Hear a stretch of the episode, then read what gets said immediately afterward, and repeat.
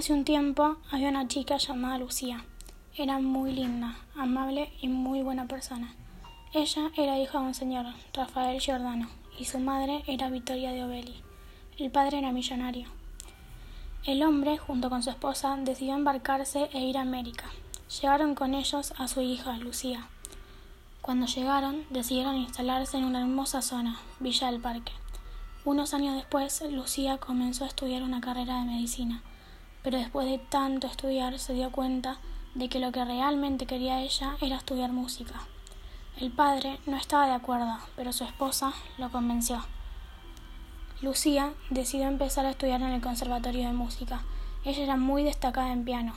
En ese momento conoció a un joven. Ella sabía que él sería el amor de su vida. Su nombre era Ángel Lemos y vivía en San Telmo.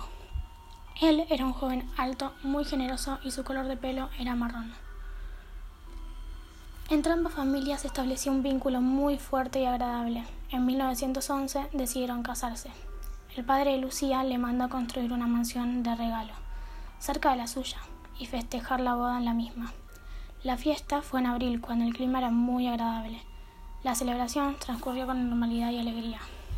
Me encanta que estés feliz con tu esposo, hija, le dijo la madre de Lucía.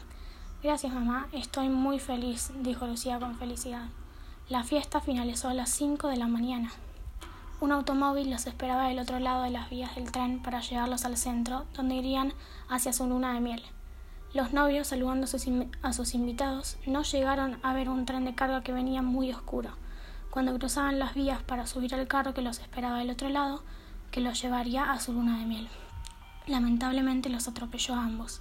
El conductor se enteró de eso cuando llegó a la estación. Giordano decidió volver a su país de origen y con él llevó el cuerpo de su hija y de su yerno. Los vecinos se quejaban de escuchar música muy fuerte y además veían gente bailando, pero en la mansión no había nadie. Es más, había sido cerrada completamente. Años después se usó como un spa.